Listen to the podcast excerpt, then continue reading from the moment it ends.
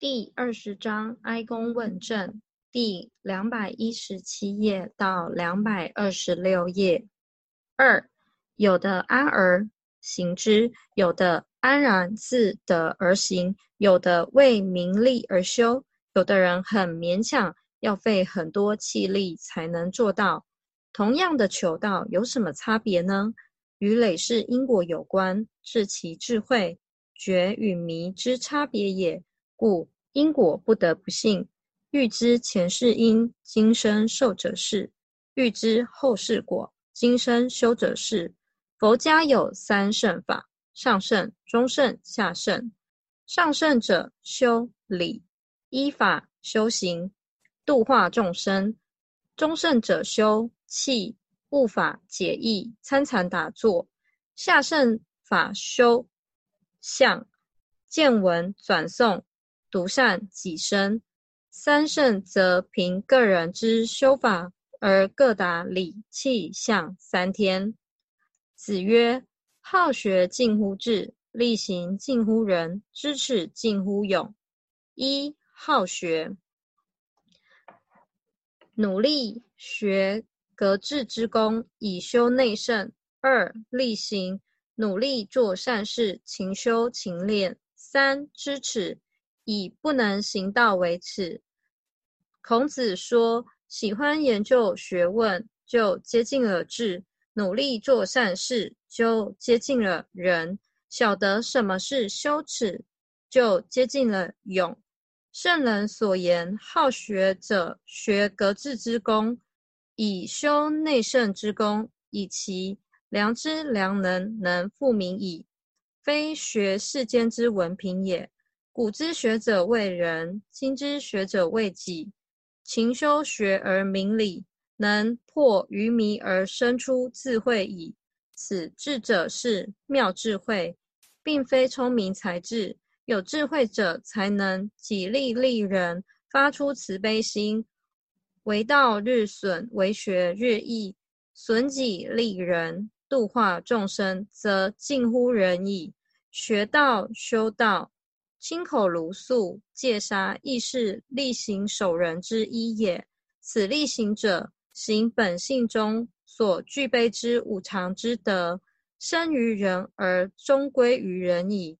知持者，知天下同胞皆是兄弟姐妹，己身虽已得真理天道，万民人迷信理，则我自耻，此天职未尽也。故知持者。以天下之心为心，赴汤蹈火，未道牺牲小我，以尽天职而已矣。知思三者，则之所以修身；之所以修身，则之所以治人；之所以治人，则之所以治天下国家矣。明白了这三点，就能知道怎么去修治自身了。知道怎样修治自身，就能知道怎么治理众人了；知道怎么治理人民，就能知道怎样去治理天下国家了。知思三者，即治人勇也。了解三达德之理，则知所也。所以性命也，性命双修，一阴一阳，何为人也？真假合一为人也。性为本，身为末。借假修真，修身曰立本，故本立而道生焉。知修身者，可以治人也。治人非治人生，乃化人心，绝人性也。心不化，性不绝，而空谈其身，则离道远矣。知化人之心，绝人之性，故能治天下国家矣。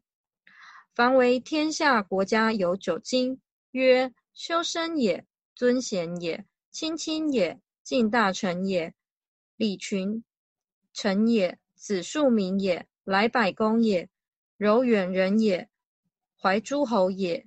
一为治理也。二九经九项大纲，经常不变之法则。凡是治理天下国家，有九种一定的法则。就是修治自身，尊重贤人，亲爱亲人，恭敬大臣，体恤百官，爱护百姓，招致各种工人，国家的财用就会富足。安抚远方的人来，四方的人就会来归附。用德威感化说服各国诸侯，天下的人自然就会畏惧服从。今者敬也。人人必由之路，凡为天下国家有酒经常不变的法则，就是人人必走的路。久者数之极，极之数还是由一为起点。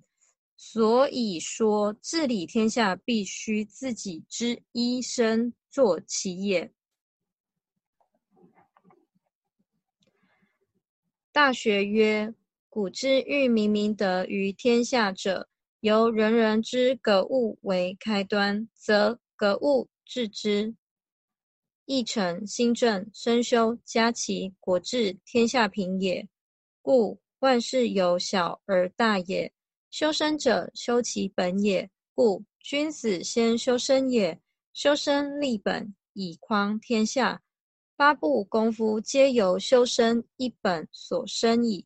如身不修此功夫，就难成。如仁义礼智信，信居中，统四端兼万善；人无信不立，其余四端亦就免谈了。虽名曰九经，其实则一经也。尊圣者，其人觉悟于内，圣德意外。我尊其人之圣德。指导我修身之法，效法圣人以觉自信之贤也。亲亲者，觉自信而知性之本源。亲先后天之亲，慎终追远以报后天之亲。代天行道，普度众生以报先天之亲，以报答先后天之大恩也。敬大成者。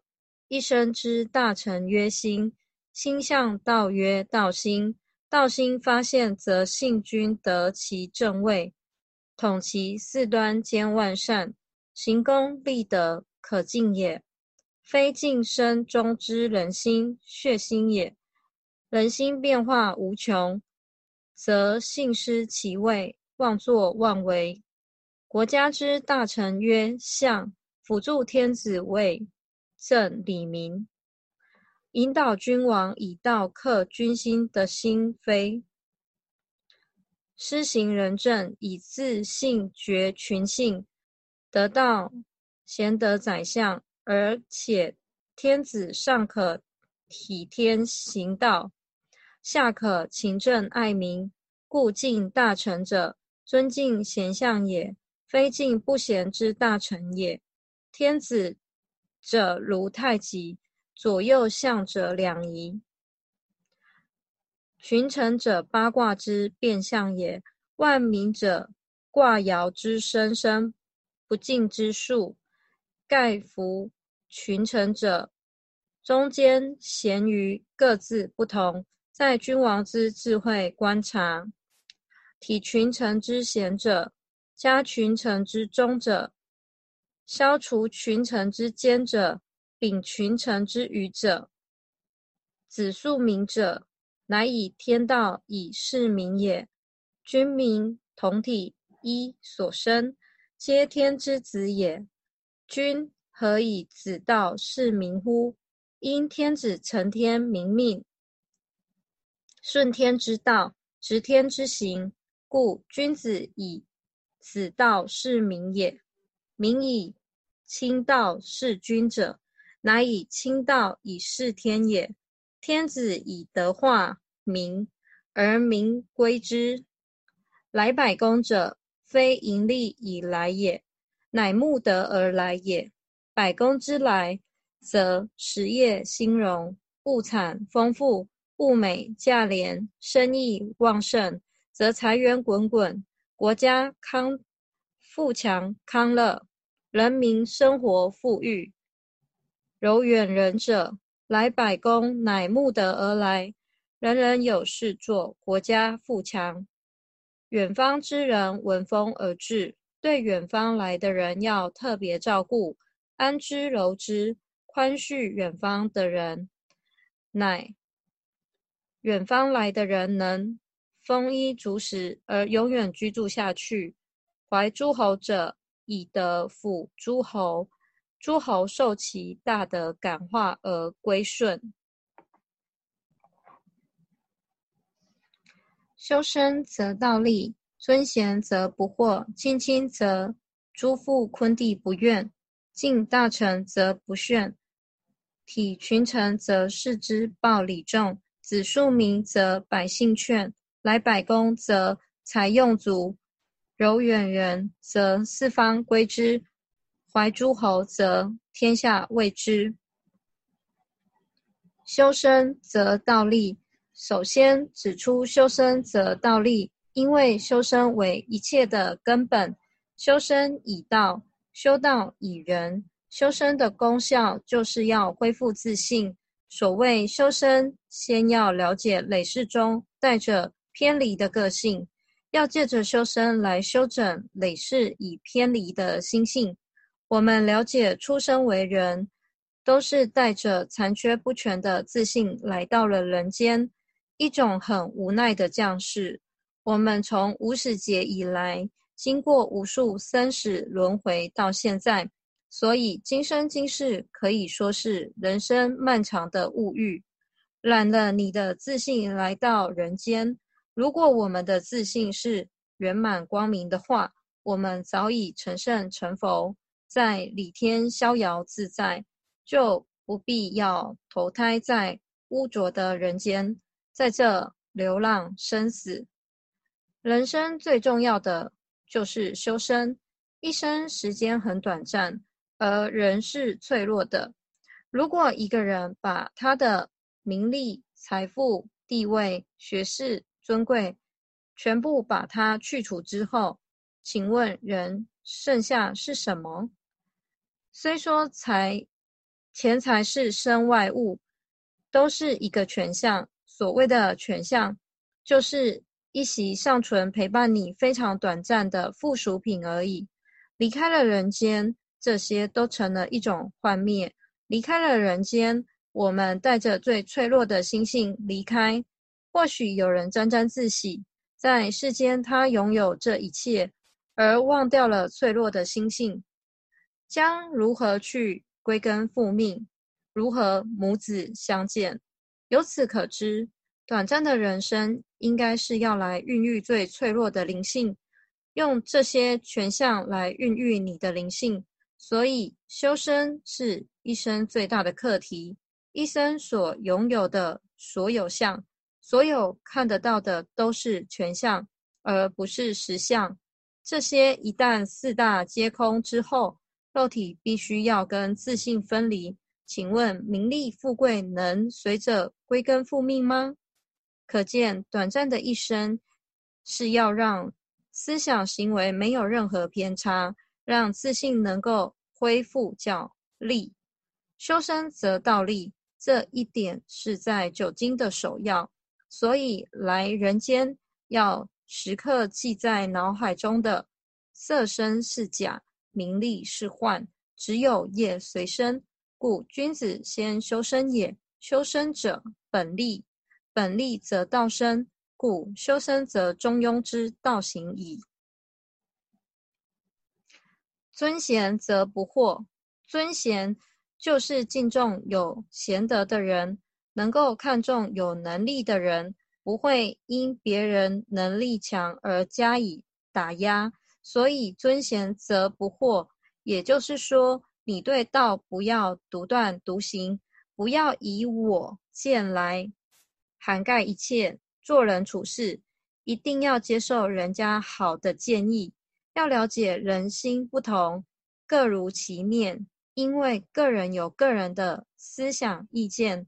尊贤就是要虚怀若谷，修身养性，要见贤思齐。见人之心本无所疑惑，所以能尊重贤能的人，行为就不会偏差；能效法圣贤的言行，就能理喻是非分明，不被物欲所迷惑。所以，一个人肯低心下气，能接受人家的谏言，那就是很尊贤的人，一定是不惑的。亲亲则诸父坤弟不愿，亲亲也十分的重要。第一个亲指孝行，第二个亲指父母双亲。能孝亲、能亲近乡亲及父母的兄弟，如伯父、叔叔、阿姨、舅父母等，以亲近父母的心来亲近宗族的亲戚。则族人之间自能幸福而无怨言。以自身来讲，亲亲就是照顾自己的六根，就是照顾自己的眼、耳、鼻、舌、身、意。这个亲就是一种呵护，照顾好四肢与举止行为，让你变成一位非常慈祥、谦虚。低心下气、谦恭有礼的修道士。敬大臣则不炫，炫就是头昏眼花、混乱之意。大臣受到礼敬，则必忠诚任职，分担了正事责任。也就是说，做事不一定事事要自己做，大小事情也需要一些人来帮忙做才好办。大臣也像国君的左右手相同，我们如不好好敬重大臣，注重以下左右手的人，事事项项都要自己做，自己能力强就全部自己做就好了。例如，不好好教育自己的子女，做父母的会作死，就是这个意思。所以前辈把道传给我们。让我们能一方面修道，一方面行道。如果前辈都暂去做了，怎么会有机会让我们行功了愿呢？所以能重大成，则不炫，才能看得透彻，才可以完做完成。